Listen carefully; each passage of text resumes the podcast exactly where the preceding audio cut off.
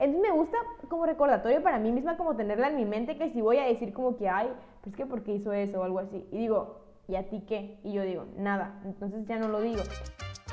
Estás escuchando Latinas a Bordo con Génesis de Guatemala, Miriam de Perú y Valeria de México. Hola. Bienvenidos de vuelta a Latinas a Bordo. El día de hoy tenemos un tema muy especial porque está, va de acuerdo con unos eventos muy importantes que pasaron esta última semana, que tenemos dos cumpleañeras aquí. Entonces queríamos como reflexionar un poco tal vez de todo lo que ha pasado en nuestros años y así, y se nos ocurrió grabar 21 cosas que hemos aprendido en 21 años porque Valeria es la mayor. no, sí, 21 cosas que hemos aprendido en 20, 21 años. Bueno, cada quien escribió su lista de cositas que ha aprendido y vamos a ir compartiendo un, solo algunas, no todas, pero ya lo van a poder ver en, en el blog de Valeria y tal vez en nuestras eh, redes más cosas. Ahorita solo vamos a compartir siete cada uno y, y ya esperemos que les gusten y que ustedes también aprendan con nosotros. Sí, o sea, obviamente decidimos hacer como que entre las tres fueran 21 y no de que 21 o 20 cada quien, porque hubiera sido mucho y también porque somos una misma. Ah. porque somos un combo. Somos un combo. Si nos conocieron en Singapur, bueno, la gente que nos conoció en Singapur, éramos un combo. Bueno, mi primer aprendizaje fue algo que aprendí a lo largo de mi vida, pero en Singapur fue cuando ya lo realmente aprendí. Y fue que todas las personas tienen su lado bueno y su lado malo. Entonces, por eso no debemos idealizar a las personas. Porque cuando idealizamos a una persona y pensamos que es perfecta y es lo mejor del mundo y así, puede ser un gran shock para nosotros o nosotras darnos cuenta de que esa persona no era como nos la imaginamos. Entonces, esto creo que puede aplicar para muchas cosas, puede aplicar como para un em, mentor o alguien así como a quien admiras, que pues te das cuenta que tiene errores Em, o puede aplicar para alguien que te gusta, alguna pareja, o tus papás y así. Entonces creo que, que para todas esas cosas es mejor como ser consciente que todos somos, todos tenemos de las dos cosas. Sí, y yo creo que también va como del otro lado, a veces pones a una persona como la peor y te perdes de cosas buenas de alguna persona. Entonces sí, creo que es muy importante, Valeria.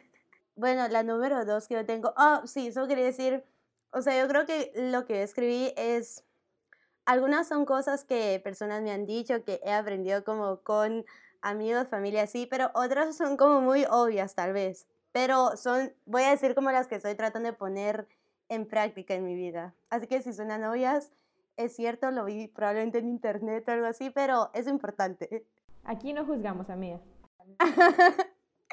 no, la primera que yo tengo es deseducarnos es tan importante como educarnos. Y eso creo que es algo que he puesto como en bueno, que aprendí en tal vez los últimos dos años, porque pues, o sea, crecemos creyendo ideas de la familia, de tu cultura, de tus amigos y todo, y nunca, muchas veces no las cuestionamos y solo queremos como seguir aprendiendo más y más y más, pero a veces estas ideas como no están bien o están normalizadas y están mal, entonces es importante seguir aprendiendo cosas nuevas, pero también dejar de aprender cosas que en algún momento creíste buenas. Y esa me gusta mucho, o sea, se me hace como súper cierto y súper importante y creo que las generaciones más grandes no tienen eso y por eso les cuesta trabajo un poco estas nuevas ideas, pero espero que nosotros que ya crecimos como con este pensamiento y con este aprendizaje, cuando seamos grandes nos sea más fácil un poco tal vez desaprender algunas cosas que aún no sabemos que las nuevas generaciones nos van a ilustrar o no sé. Y creo que el que sigue, el que yo iba a decir, como que se parece un poquito a eso y tiene que ver con cuánto sabes y es no todos sabemos todo. Entonces, creo que eso eh, viene y es muy personal para mí porque creo que yo crecí creyendo que, por ejemplo, la inteligencia es algo como que, como que tú ya naces siendo inteligente, o sea, tú ya hay algo en ti que te hace inteligente y eso no va a cambiar.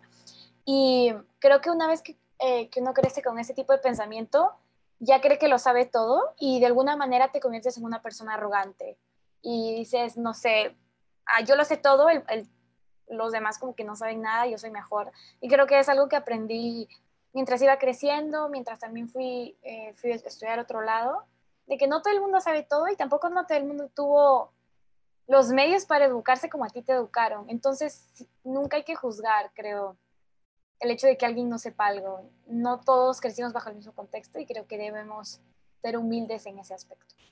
Sí, sí, sí, a mí se me hace como, pues eso que mencionaste es súper importante y sí siento que está muy conectado con, con lo que dijo Génesis de desaprender y aprender y que pues tal vez cosas que sentimos que ya aprendimos, no, pues en un futuro las vamos a tener que desaprender por algo. La siguiente como aprendizaje que yo escribí, la verdad me costó un poco de trabajo ponerlo en palabras, pero igual lo voy a explicar y a ver si me ayudan. Pero es como que, que no te preocupes tanto porque lo que la gente va a decir, porque la gente está como muy metida en su vida y en su mundo y muchas veces ni les importa ni se dan cuenta de lo que estás haciendo.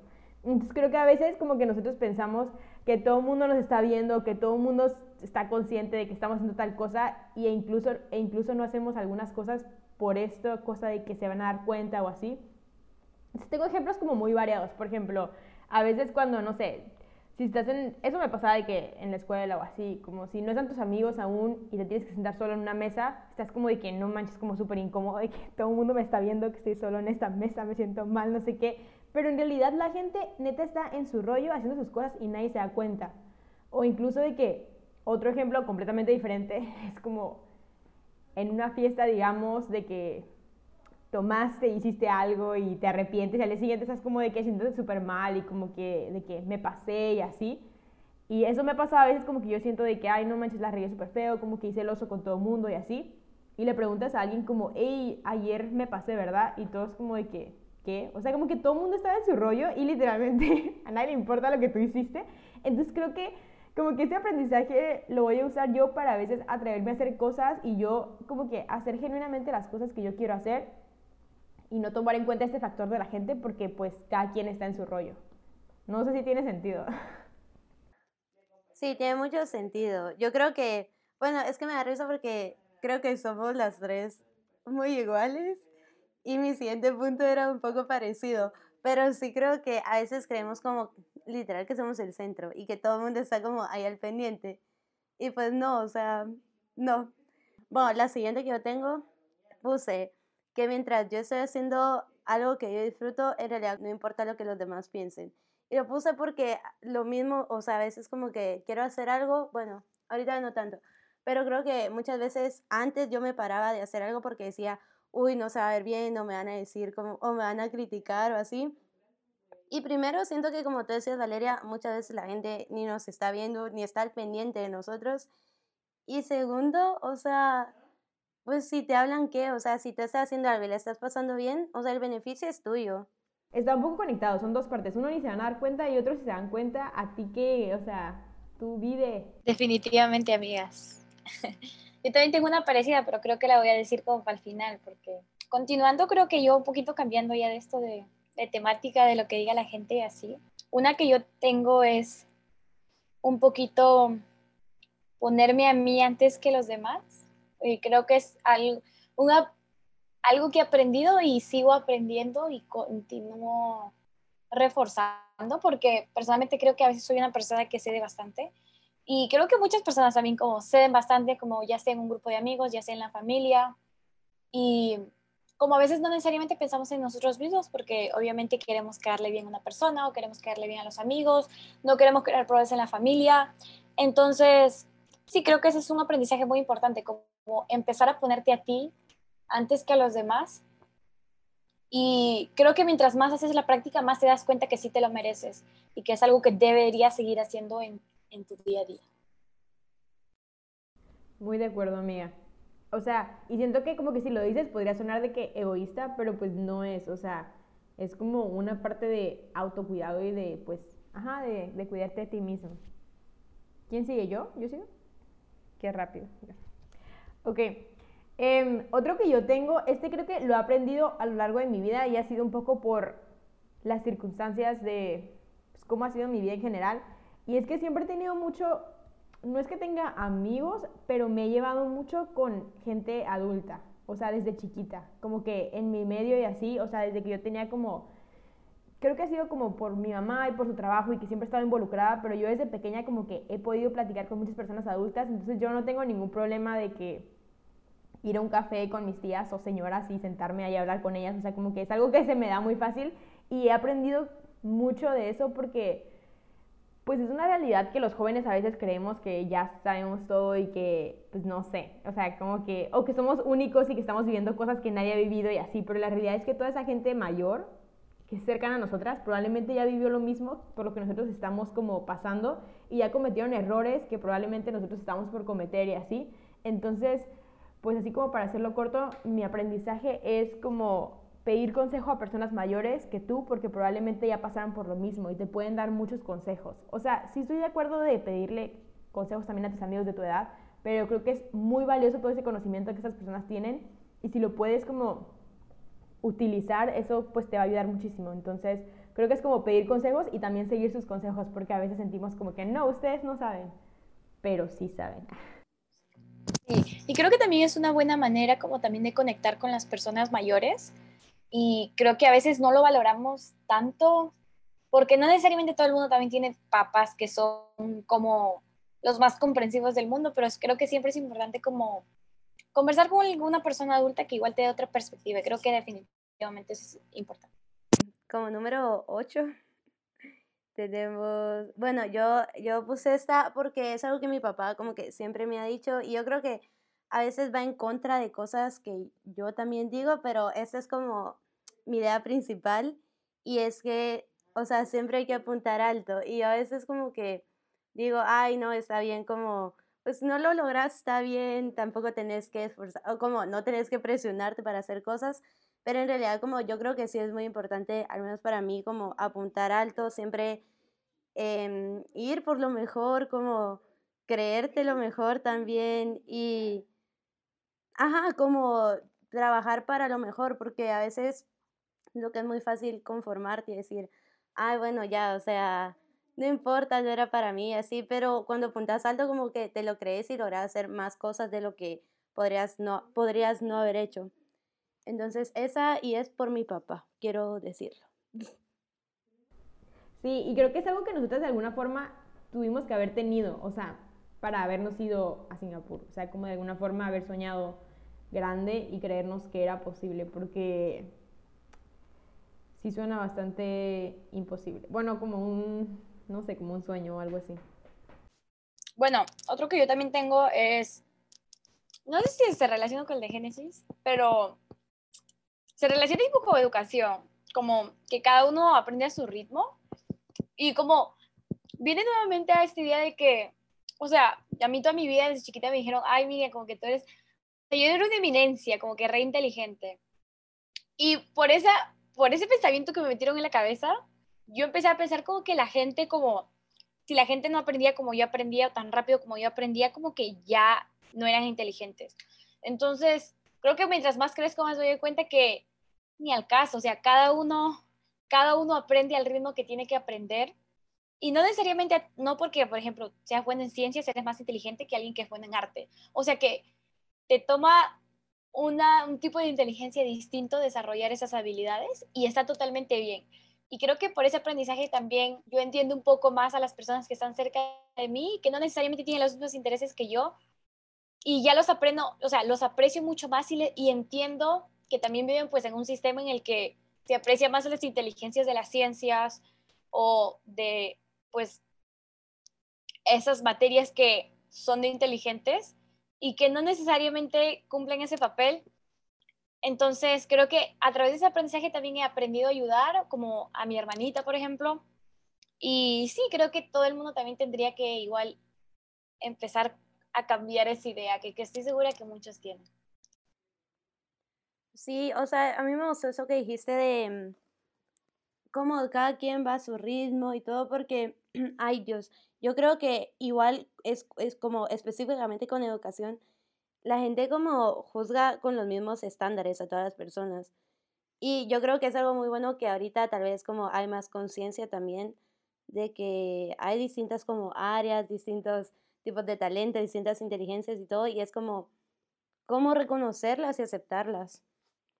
Sí, y justo yo, o sea, leí un libro hace poquito donde era como de otra cosa, pero en un momento mencionaba acerca de cómo la escuela y el sistema educativo está hecho para la gente extrovertida. O sea, literalmente, porque te califican participación, te califican cosas, entonces una persona extrovertida ya por el simple hecho de ser extrovertida ya tiene como un poquito más de posibilidades de que le vaya mejor en eso, entonces creo que como que eso a mí también me abrió los ojos porque me quedé como que, wow. La siguiente mía es un poco, ya la hemos mencionado en otros capítulos, mucho y así, pero igual no está de más volverla a decir. Es un aprendizaje que he tenido, creo que es el... Ok, el 10 es que yo tengo poder absoluto de decidir sobre mi cuerpo. Y esto pues se extiende a diferentes cosas, o sea, no solamente porque creo que se escuchaba mucho que yo decido acerca de mi cuerpo en el tema del aborto y así, pero creo que obviamente creo en eso, pero creo que esto va un poquito más allá, o sea, yo decido sobre, yo tengo poder de decidir sobre mi cuerpo acerca de la ropa que me pongo, los piercings que me hago, los tatuajes que me pongo y ninguna persona, papá, familiar, em, iglesia, institución educativa, gobierno, me puede decir qué me puedo poner y qué no me puedo poner. Y también creo que, porque estuve analizando como esto un poco, y creo que también se extiende un poco a lo de consentimiento, que también yo tengo poder sobre mi cuerpo de decidir con quién la quiero compartir y con quién no. O sea, con quién sí quiero que, por ejemplo, me pueda dar un abrazo o no me pueda dar un abrazo o hasta dónde quiera llegar y así. Entonces creo que em, si tuviera hijos, aún no sé si voy a tener, pero si tengo alguna hija o hijo, creo que ese sería como un conocimiento que sí quisiera como súper, súper enseñarles y es que ellos pueden decidir lo que quieran sobre su cuerpo. Obviamente la gente les puede aconsejar cosas, pueden decir lo que sea, pero al final la decisión es tuya y pues nadie te la puede quitar, creo. Empoderante, me encanta. La siguiente que yo tengo es que, bueno, para mí la, como la vida no es tanto de estar feliz todo el tiempo, pero como decía, estar sintiendo todo el tiempo. Y esto me lo dijo alguien, pero fue en la universidad. Y siento que es muy real porque muchas veces caemos en la idea de, ay, hay que estar feliz todo el tiempo, pero hay que reconocer que eso es imposible. O sea, alguien que está feliz todo el tiempo es mentira, no, estás, no está feliz todo el tiempo. Pero siento que sí, si estás como sintiendo todas tus emociones y todo, eso también es como vivir. Y no importa si es una emoción negativa, o sea, obviamente tienes que tener más emociones positivas como por, por toda tu vida, pero, o sea, está bien sentir emociones negativas siempre y cuando estés sintiendo, porque pues si no, siento que si estás feliz todo el tiempo caes como en una monotonía y pues ya no sentís nada. Entonces, ajá, como sentir y no siempre feliz, pero sentir. Y creo que parte de eso también es como un poco de autoconocimiento, ¿no? Y a veces saber qué estás sintiendo, porque creo que a veces como si alguien está muy desconectado con sus emociones, ni siquiera puede saber que está sintiendo enojo, tristeza, o sea, nada más está mal y no sabe qué. Entonces creo que poder identificarlas y, y ponerles nombre y todo eso también es como súper bueno. Yo tengo una que un aprendizaje que yo tuve es como preocuparme más por mi salud mental. Y, o sea, ni siquiera solo preocuparme, pero siquiera también aprender acerca de qué es salud mental. Yo me acuerdo cuando fue, a mí nunca me enseñaron en la escuela em, en Perú qué es salud mental o cómo manejas como estrés y esas cosas. Y creo que yo porque estuve en escuelas que te exigían bastante académicamente, sufría yo mucho de eso, de estrés y, y yo no sabía cómo controlar y mis papás trataban de hacer lo que podían, pero bueno, no se puede todo si no hay, si no hay la ayuda que necesitas en el momento pues adecuado. Entonces creo que algo que he aprendido bastante es acerca de salud mental y cuidarme y tener que hacer lo que tengo que hacer cuando sé que mi salud mental está en riesgo, ya sea quedarme solo en mi cuarto y literal dormirme todo el día o quizás tomarme un día a solas en el que yo hago mi self-care y me pongo mis máscaras y me hago mis cosas y me hidrato, no sé qué. Entonces, creo que esas son cosas importantes y a veces yo, yo siento que a veces a mi familia o personas que conozco no se les enseña, entonces ellos no sienten que exista. Entonces, y es obviamente porque ellos también les enseñaron como que eso no importa, ni siquiera es una cosa como, si estás sufriendo de algo como que, es como que qué pena, pero pues así es, ¿no? Como eso es lo que te enseñan siempre. Entonces, algo que yo he aprendido es pues eso, como preocuparme por mi salud mental y también buscar ayuda, como si tengo problemas, hablar con las personas. Y sí, sí, o sea, súper importante. Creo que también hemos hablado de la salud mental varias veces, pero es como muy importante y también como saber, yo creo que hay diferentes tipos de salud, de, de, formas de cuidar tu salud mental. Creo que también a veces pensamos que tienes que estar haciendo algo siempre, pero creo que no hacer nada, si te sientes muy abrumado, también es un tipo de salud mental. O, o ir al doctor a checarte, o sea, como que, bueno, aunque eso también es salud física, pero, o sea, creo que de alguna forma contribuye. La siguiente que yo puse, creo que también es como algo que he reflexionado a lo largo de mi vida y es acerca de como la conexión que tienes con una persona o esa como conexión que puedes sentir con una persona depende mucho como del tiempo, el lugar y el momento de ambas vidas que se encuentren. O sea, el momento en el que ambas personas se encuentren cuando se conocen. Entonces, eso también me ha pasado por experiencia, que puedes conocer a alguien en cierto momento y hacer un clic increíble. Em, o sea, y eso puede ser como para amistad, para cualquier cosa, o sea, o algo más, pero luego después en otro momento ya es otro tiempo, es otro lugar, están en otro momento de sus vidas y ya esa conexión puede no estar ahí. Entonces no es como que algo así de que si conectas con una persona siempre vas a conectar. O incluso eso puede pasar con amigas de la infancia o cosas así que en el momento en el que se conocieron conectaron de una manera así única. Pero pues por la vida y por circunstancias ahora ya no conectan de esa manera y está bien. Entonces creo que es como muy importante estar consciente de eso y no estoy diciendo como que igual, o sea, si ya cambian, ya no ser amigos con las personas, pero igual como que ser consciente que esas conexiones y, y esa compatibilidad, pues hay muchos factores que la, que la hacen y que pues hacen que sea única. Entonces creo que eso es algo que he visto en mi vida y, y tal vez por el hecho de que he cambiado mucho yo, pero pues se me hace interesante. Es muy interesante lo que dices porque creo que también, por ejemplo, la definición de amistad varía mucho mientras vas creciendo y te das cuenta los diferentes aspectos que significa tener una amistad. Y obviamente lo que tú pensaste que era una amistad cuando eras un niño no es lo mismo que lo que tú piensas cuando eres un adolescente. Entonces definitivamente es distinto y como, y como lo comentaba Valeria, creo que estoy totalmente de acuerdo. No necesariamente tienes que mantener todas las amistades, pero creo que el apreciar de que esa persona estuvo en tu vida. Y la siguiente que yo tengo es bueno, esa creo que es bien fácil, pero también se nos puede olvidar, es ser agradecido siempre. Y, o sea, creo que esto de verdad toda la vida como que me lo han dicho o lo he leído y así, bla, bla. Pero, mm, o sea, últimamente, bueno, últimamente como el último año creo yo, conscientemente trato de hacerlo más porque leí un libro que hablaba sobre eso, pero genuinamente como yo no sé qué clase de magia o qué, o igual es como solo paz interior o no sé qué le hace a mi espíritu, pero es algo muy bueno, o sea, yo lo recomiendo 100%, agradecer cosas chiquitas, agradecer cosas grandes, porque muchas veces lo has todo por hecho, pero no sabes en qué situación están otras personas que tal vez no tienen esta cosa que tú consideras mínima, pero que para otros hubiera sido como el mundo entero, entonces siempre ser agradecido. Yo qué sé si con el universo o si creen en alguien en alguna divinidad, en Dios, pero agradecer o agradecer a la gente cuando hacen algo por ti.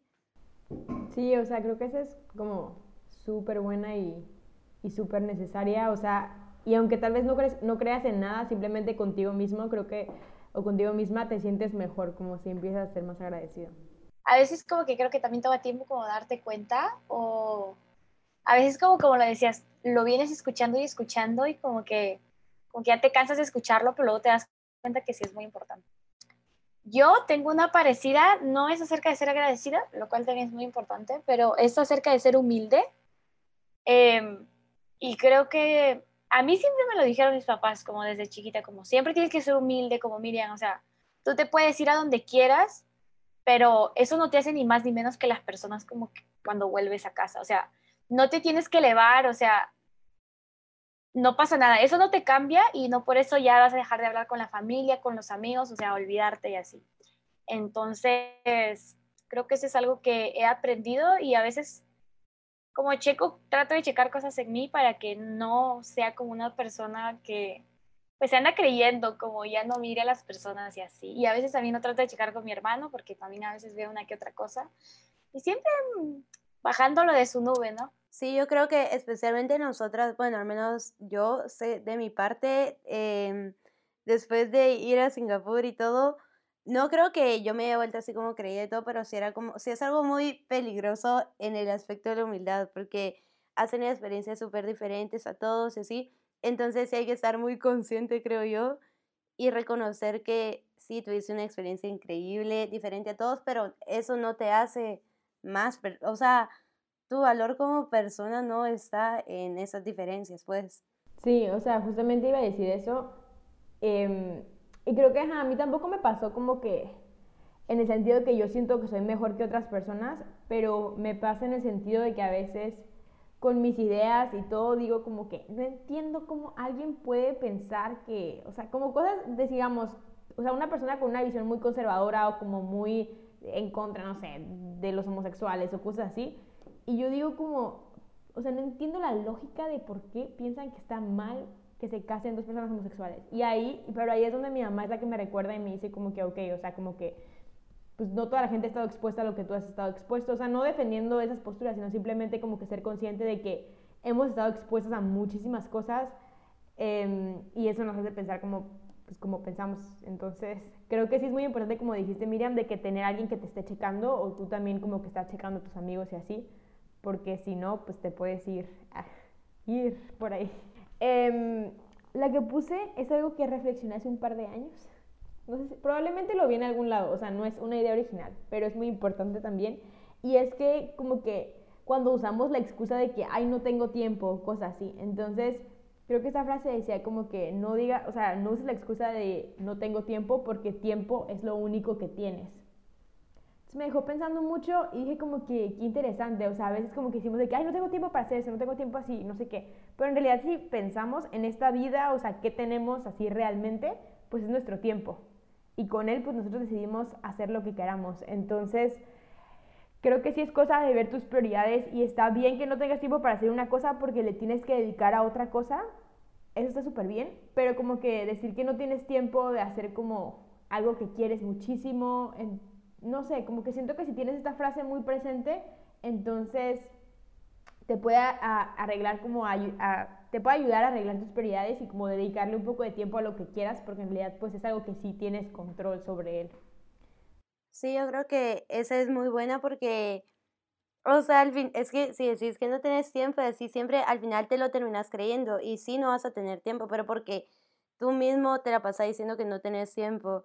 Yo tenía una parecida, pero no la voy a decir. Pero la saqué porque a mí una, una trabajadora una vez me dijo como, ay, es que yo le pregunto a los niños siempre que, qué hacen con su vida un lunes en la mañana y me dicen que ya están cansados, que no tienen tiempo de. Yo digo, pero eso, o sea, ya se les metió la idea, como ya tienen el chip, porque están empezando la semana. ¿Cómo no van a tener tiempo si les queda toda una semana? Entonces siento que sí, de tanto que lo decís, de tanto que te lo crees, o sea, terminas creyéndotelo. Y ahí está el problema. es decir, es, eso va un poco atrás a lo de, las personas y lo que hablan, pero es que las personas siempre van a criticar lo que tú haces. Y entonces a ti que te da igual, porque esas personas que critican, o sea, su opinión no te va a importar, porque la, la opinión de las personas que sí te importan son de aquellas que no te van a criticar. O sea, no sé cómo lo estoy diciendo, creo que ya me trae toda. Pero lo que quiero decir es que, por ejemplo, tus amigos, y así, si de verdad son tus amigos, no van a estar criticándote. O sea, a veces estás haciendo algo malo, te van a tratar de ayudar y todo, pero no de una manera negativa como las críticas. Entonces, las críticas vienen de personas que a ti en realidad te deben dar igual. Sí, sí, sí. O sea, y bueno, lo que ahorita se me ocurrió es eso, que a veces tus amigos también lo te critican y así, pero ahí es donde yo pregunto, cuestionate por qué eres amigo o amiga de esas personas que te están criticando constantemente, porque eso no es una cualidad de los verdaderos amigos. Just putting it out there. sí, o sea, yo también había pensado en eso y creo que creo que a veces como que eso también es aprendido, como que estar fijándose en lo que cada persona haga y cada persona diga, honestamente, que les valga, que les valga lo que digan ustedes vivan su vida y no dejen que la vida los viva. ¿Ok? Gracias. bueno, yo creo que yo tengo otro aprendizaje que lo he puesto también en práctica y creo y espero que se siga manteniendo. es como apreciar a tu familia y siempre mantener el contacto con ellos, no importa dónde estés. Y es algo que yo aprendí pues porque yo me fui lejos ah, desde chiquita, entonces sí, creo que a veces es difícil y a veces, como yo estoy en mi mundo como tipo estudiando y a veces no los llamo y así, pero creo que, por ejemplo, mi comunicación con mi familia ha mejorado un montón en comparación a cuando yo vivía en mi casa. Y creo que eso es algo bueno, pero definitivamente siempre trato de mantener eso y obviamente no todo el mundo tiene la mejor relación con sus papás y su familia y eso también es entendible, pero personalmente yo creo y valoro tanto que tengo una buena relación con mi familia, eh, con mis papás, con mis hermanos, que de verdad me hace tan feliz como tipo cuando los llamo y así como traen una luz a mi día cuando los llamo. Entonces, creo que eso es algo que yo he aprendido. Me encanta.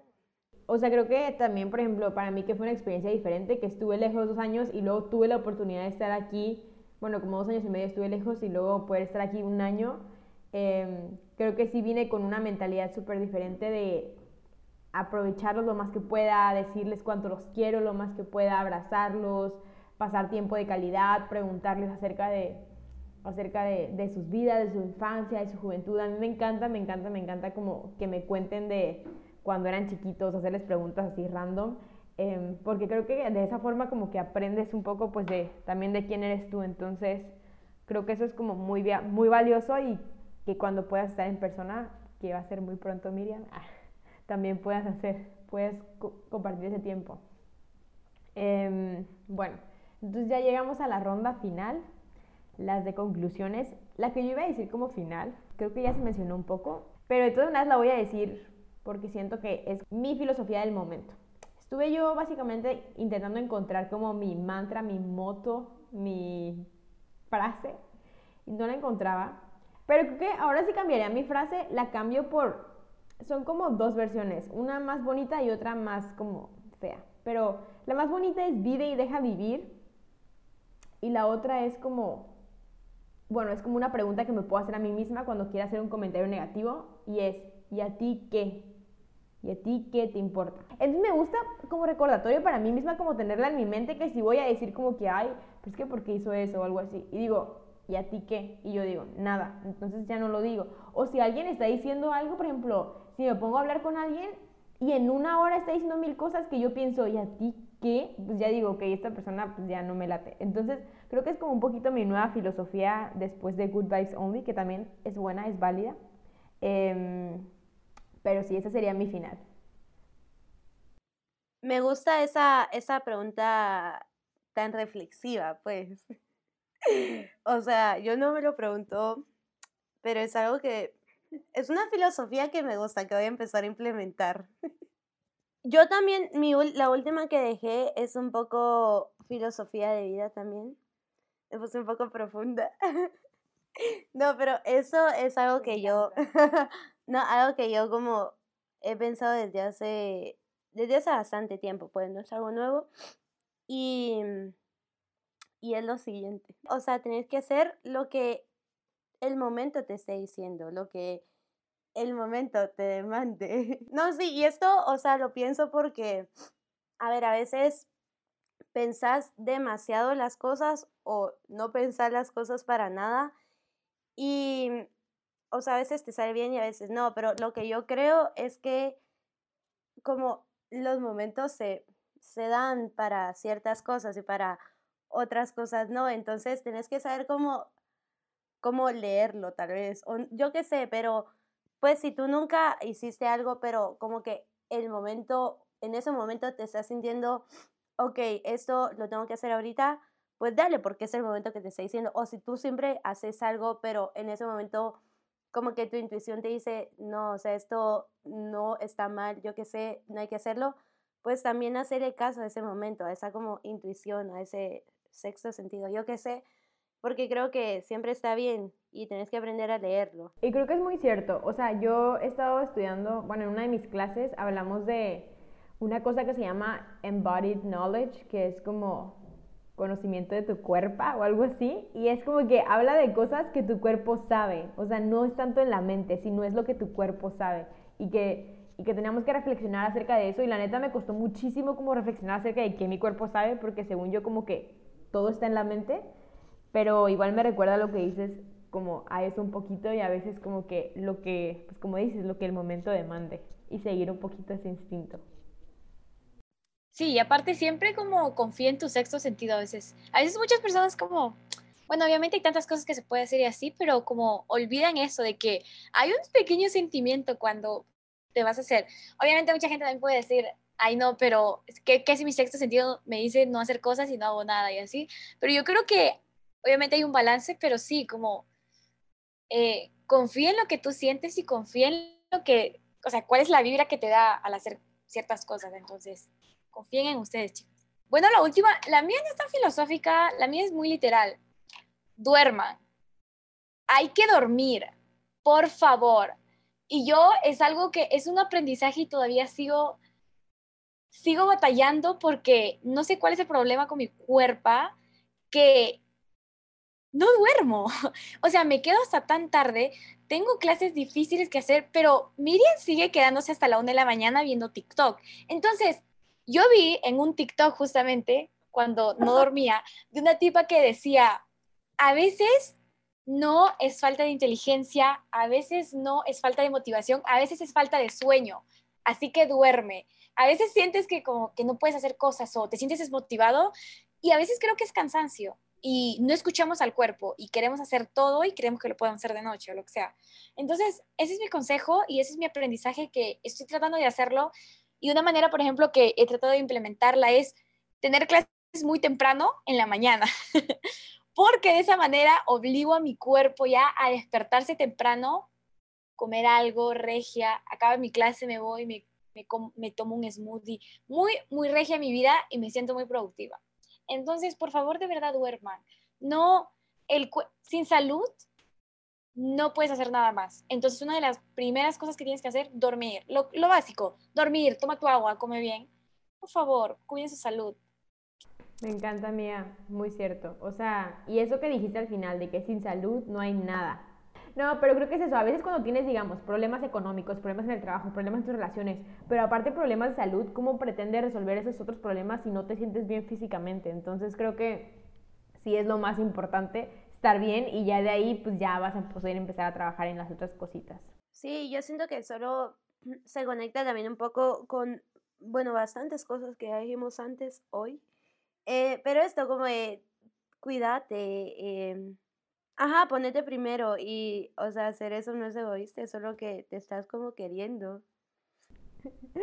Y pues esto creo que sería ya todo por nuestro capítulo. También me gustó mucho... Eh, creo que Miriam era la que decía más, pero igual ustedes yo no tanto, pero es de que lo estoy aprendiendo, o sea, obviamente es como ser consciente y eso también a mí me hizo reflexionar que no son cosas como dijimos, ya no las tenemos aprendidas ni nada, sino son cosas que estamos aprendiendo, que igual ya nos dimos cuenta un poquito, pero, pero todavía falta un poquito más, entonces, pues eso yo creo. No, y solo recuerden que esta fueron, fue un poquito de todo lo que escribimos, de la tarea del el fin de semana. Entonces, o sea, como que juntamos bastantes porque ya nos dimos cuenta también que teníamos bastantes parecidas, pero también como para en conjunto hacer 21.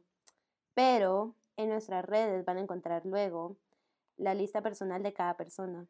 Y pues eso creo que sería todo por el capítulo de hoy. Recuerden seguirnos en nuestras redes sociales como Latinas a Bordo, Facebook, Twitter e Instagram. Ahí estamos compartiendo contenido complementario que creo que les gustaría mucho. Entonces, pues vayan a seguirnos por allá y si y pues también los invitamos a que escuchen algunos de nuestros capítulos viejos. Hemos grabado acerca de muchos temas muy interesantes. Y si de nuevo, si tienen cualquier duda, cualquier comentario acerca de este capítulo, lo que sea, nos pueden mandar un mensaje por Instagram, es donde estamos más activas. Y muchísimas gracias por escucharnos un miércoles más. Nos vemos la próxima semana. Bye.